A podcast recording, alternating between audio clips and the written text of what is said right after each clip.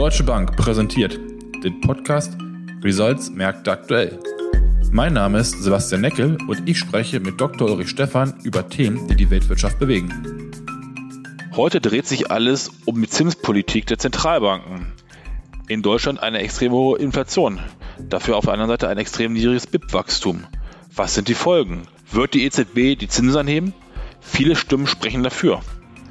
Ein extrem fester US-Dollar-Wechselkurs. Was bedeutet das für die amerikanische Wirtschaft? Inflationsbekämpfung oder sicherer Hafen? Und zu guter Letzt gucken wir Richtung Osteuropa. Auch hier haben wir hohe Inflation. Wie werden die Zentralbanken reagieren? Ja, Uli, herzlich willkommen. Schön, dass du wieder da bist. Lass uns direkt mit Deutschland anfangen. Inflation in Deutschland im April 7,4 Prozent, was ein 40-Jahres-Hoch bedeutet. Massive Störungen in den Lieferketten durch auch Corona-bedingte Lockdowns, vor allem in China und ein mickriges Bruttoinlandsproduktwachstum von 0,2 Prozent im ersten Quartal 2022 gegenüber dem Vorquartal alles ja wirklich keine guten Aussichten, wenn man bedenkt, dass auch gerade in dem, in dem BIP-Wachstum die Konsequenzen oder die Folgen des Russland-Ukraine-Kriegs noch nicht zu spüren sind.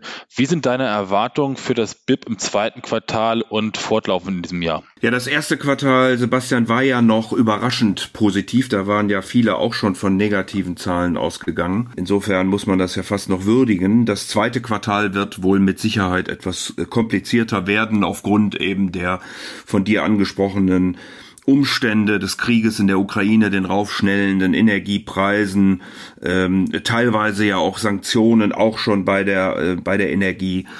Wir haben China, die ähm, jetzt zuletzt wirklich ähm, schlimme Zahlen gemeldet haben. Die Industrieproduktion ist im April ähm, um knapp drei Prozent gefallen, die Einzelhandelsumsätze sogar um über elf Prozent.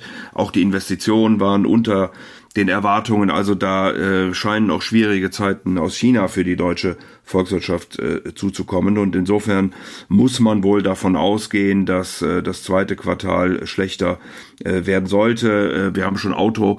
Absatzzahlen äh, für den April gesehen. Auch die waren wirklich nicht gut. Die EU-Kommission hat jetzt auch die äh, Wachstumserwartungen gesenkt. Also äh, das Ganze sieht äh, nicht wirklich hoffnungsvoll aus für das zweite Quartal. Im laufenden Jahr, äh, Sebastian, müssen wir dann sehen, wie es wirklich wird. Ähm, das hängt natürlich sehr, sehr stark davon ab, wie China mit seiner No-Covid-Strategie umgeht, wie der Konflikt, der Krieg in der Ukraine weiter geführt wird. Ähm, aber ich glaube, man sollte vorsichtig sein und äh, wahrscheinlich muss man äh, mit dem Schlimmsten rechnen und sollte auf das Beste hoffen, aber ähm, das kann schon sein, also dass wir ein sehr schwaches Wachstum sehen in diesem Jahr weiterhin und äh, die Inflation natürlich so schnell nicht runterkommen wird, ja. Wie groß äh, schätzt du den Effekt ein? Bislang kriegen wir ja immer noch in Deutschland äh, Gas aus, aus Russland. Wie groß wäre der Effekt auch auf das BIP-Wachstum äh, und auf den Wohlstand insgesamt in Deutschland, wenn jetzt wirklich ein harter Gasstopp kommen sollte? Ja, das ist ganz schwer zu sagen, weil man natürlich auf der einen Seite die reine Energie rechnen kann, weil man aber auf der anderen Seite berücksichtigen muss, ähm, dass viele chemische Vorprodukte Gas benötigen. Und wenn diese dann äh, auch noch in den Wertschöpfungsketten ähm, drücken, äh, neben China eben äh, diese Vorprodukte nicht vorhanden sind, dann äh, wird das Zweit- und Drittrundeneffekte haben in der Wirtschaft, nicht nur in der deutschen, aber insbesondere da natürlich.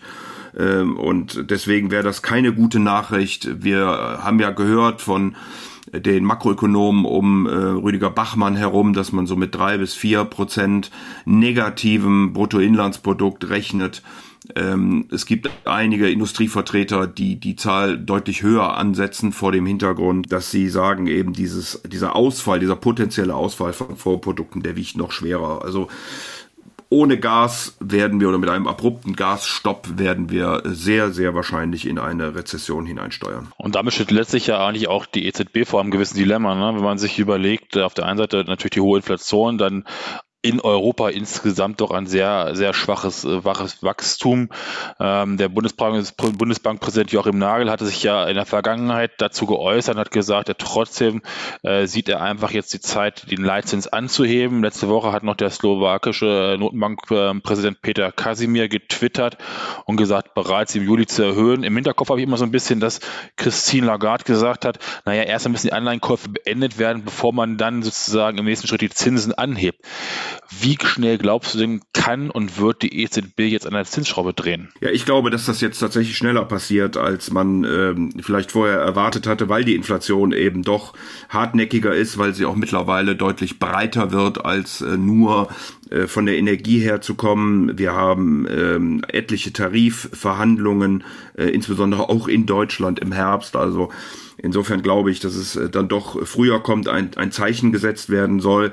Es haben auch, ähm, Sebastian, verschiedene Notenbanker auf den schwachen Euro hingewiesen, der natürlich dann auch zu einer importierten Inflation führen kann.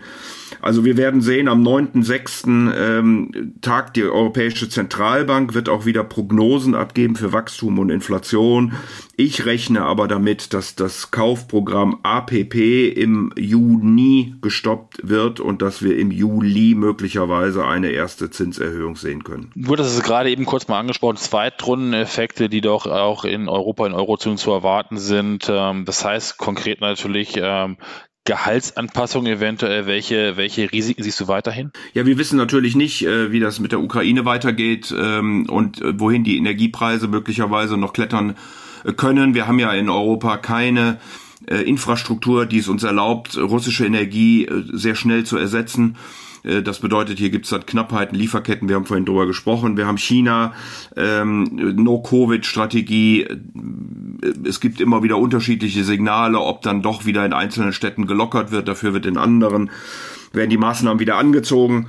Also das alles sind natürlich weiterhin Gefahren für die äh, Inflation und ähm, deswegen ist es, glaube ich, auch richtig, dass die Europäische Zentralbank jetzt langsam ähm, eine andere Geldpolitik einleitet, denn ihr Mandat ist, und da muss man immer wieder darauf hinweisen, äh, eben ausschließlich die Geldwertstabilität und die ist im Moment sicherlich nicht vorhanden. Du hattest es gerade angesprochen, importierte Inflation auch so ein Begriff. Letzte Woche haben wir gesehen, Euro-US-Dollar-Wechselkurs unter 1,04 Heute sind wir so ein ganz kleines bisschen darüber wieder auf einem ja, Fünf-Jahrestief.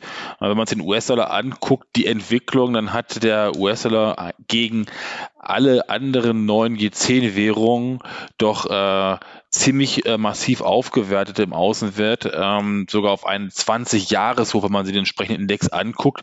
Ist dies eine Wirkung aufgrund der Inflationsbekämpfung und der Leistungsanhebung der FED oder steckt eigentlich dahinter nur, ähm, auch wenn man sich so ein bisschen äh, Corona und Ukraine-Krieg anguckt, die Flucht wieder in sicheren Hafen? Also ich glaube, es ist beides, ähm, was man hier angucken muss oder anführen sollte. Ähm, erstaunlicherweise, äh, wir hatten das ja vorhin schon positiv gesagt, hatte Europa im ersten Quartal ein positives Bruttoinlandsprodukt oder ein positives Wachstum des Bruttoinlandsproduktes. Die Amerikaner waren da negativ. Nichtsdestotrotz ähm, ist Amerika natürlich von diesem Konflikt deutlich weniger betroffen, nicht nur weil es weiter weg ist, sondern eben auch, weil es im Grunde genommen energieautark ist. Und vor diesem Hintergrund ist sicherlich der US-Dollar hier äh, der sichere Hafen. Also wenn ich große Kapitalsammelstelle äh, wäre, äh, und die sitzen ja nun mal in den Vereinigten Staaten, dann würde ich mir also überlegen, ob ich jetzt im Moment meine Gelder in, in Euro anlegen müsste oder ob ich es nicht doch lieber im US-Dollar belasse. Aber es ist sicherlich auch auf der anderen Seite die Notenbank, die eben doch sehr klar äh, kommuniziert hat, wie der Weg ist. Äh, hier gehen die äh, Prognosen weiterhin im Moment auf ähm, ein Zinsanstieg äh, bis zum Jahresende auf äh, 2,75 bis 3 Prozent in den Vereinigten Staaten äh, von Amerika. Auch das äh, Kaufprogramm wird von Anleihen, Staatsanleihen und hypothekarbesicherten Papieren wird nicht nur eingestellt, sondern äh, soll ja dann auch äh, abgeschmolzen werden. Äh, die Bilanz der amerikanischen Notenbank um 95 Milliarden äh, US-Dollar, was nochmal einen speziellen Effekt dann natürlich auf die Liquidität hat. Also das alles zusammengenommen führt, glaube ich, im Moment dazu, dass wir einen sehr starken Dollar haben, ja nicht nur zum Euro, sondern zu vielen, vielen anderen Währungen auch äh, weil eben erstens sicherer Hafen und zweitens die Amerikaner so deutlich gemacht haben, wo sie mit ihrer Geldpolitik hingehen werden. Wie groß ist der Effekt ähm, auf vor allem auch auf den Wechselkurs, dass ein bisschen Sicherheit jetzt im Markt reingekommen ist, ähm, dass äh, Fed-Präsident Jerome Powell ja bestätigt wurde für die nächsten Jahre? Ja, ich glaube, Jerome Powell ähm, hat sich in seine Rolle äh, total hineingefunden. Er macht äh, sehr souveräne Pressekonferenzen das äh, nimmt der Markt, glaube ich, dann sehr dankbar äh, zur Kenntnis. Und wie gesagt, er hat den, den Kurs der FED vorgegeben, er hat ihn kommuniziert und insofern ist natürlich jetzt auch klar, wie dann weiter verfahren wird und deswegen ist die Bestätigung von, von Jerome Paul im Senat sicherlich eine gute Nachricht. Ja, wir haben angefangen mit Inflation in Deutschland, in Europa, ähm, vielleicht nochmal so zwei, drei Länder uns angucken in Osteuropa, die auch, auch mit stärkerer Inflation zu kämpfen haben als das, was wir momentan in Deutschland sehen, in Tschechien, Spitzenreiter hätte ich fast gesagt, klettert die Inflation im April auf 14,2 Prozent. Ähm, ich glaube, Polen ist irgendwie um die 12 Prozent. Ungarn bei 9,5 Prozent gewesen, also absolute Höchstwerte der letzten Jahrzehnte, wenn man so möchte, in, dies, in diesen Ländern. Ähm, Natürlich muss man mal sehen, der Treiber, ein ganz Treiber ist sicherlich der, der Konflikt, der Krieg in der Ukraine. Ähm, trotzdem äh, müssen wir doch so ein bisschen die Kerninflation uns angucken, die in der Breite doch zurückgekommen ist. Rechnest du kurzfristig in diesen drei Ländern mit weiteren Zinserhöhungen oder siehst du da andere geldpolitische Mittel, die momentan gespielt werden müssen? Die Erwartungen gehen schon in äh, weitere Zinsschritte. Hier hatte ja äh, zuletzt sogar die ungarische Notenbank ein wenig ähm, überrascht, äh, hatte da sogar äh, mehr gemacht als äh, erwartet worden war.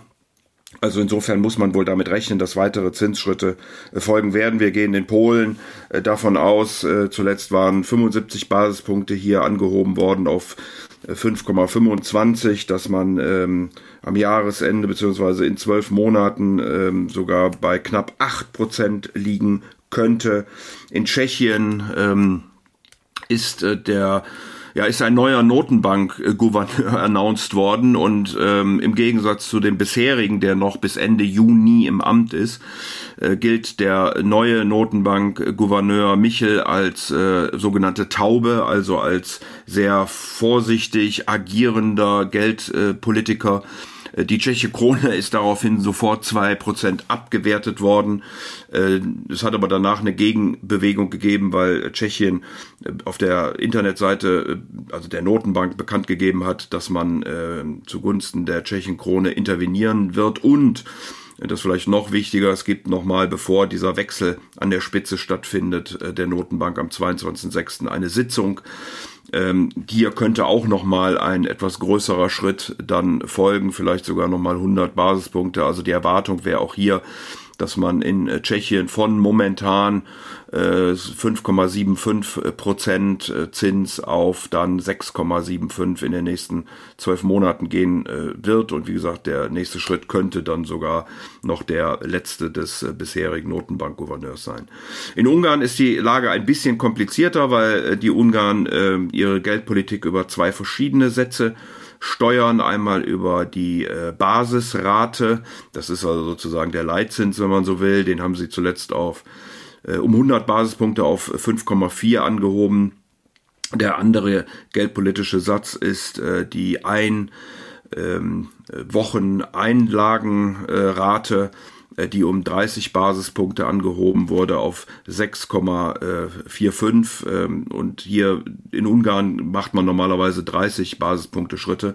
Insofern könnten noch drei innerhalb der nächsten Monate folgen. Also du siehst, es scheint doch so zu sein, dass die geldpolitischen Maßnahmen, hier vor allen Dingen die Zinssätze, das Maß der Stunde sind.